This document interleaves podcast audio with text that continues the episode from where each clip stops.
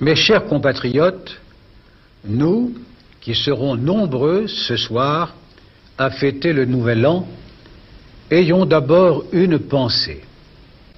Comme je vous y invite chaque fois, pour ceux qui seront seuls, âgés, malades, sans famille, ou séparés de ceux qu'ils aiment. Ces vœux, François Mitterrand les prononce le 31 décembre 1987 dans un contexte politique doublement tendu.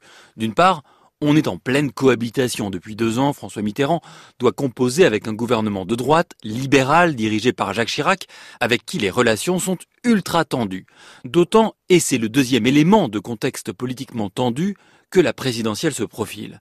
Alors si personne ne doute que Mitterrand et Chirac se présenteront, aucun des deux n'a annoncé sa candidature, craignant sans doute qu'une annonce précoce ne traduise une ambition personnelle plus puissante que la tâche à mener pour la France depuis Matignon ou depuis l'Élysée.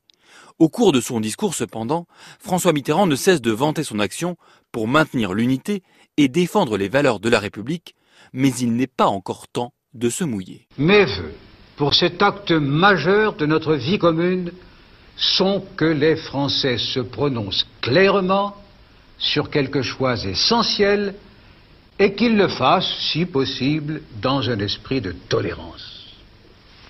Je n'établirai pas ici la liste de ces choix. Les candidats s'en chargeront en temps voulu. À la fin de sa courte allocution, François Mitterrand fait un clin d'œil bien appuyé aux Français et au destin. Il sait qu'il est en tête des intentions de vote.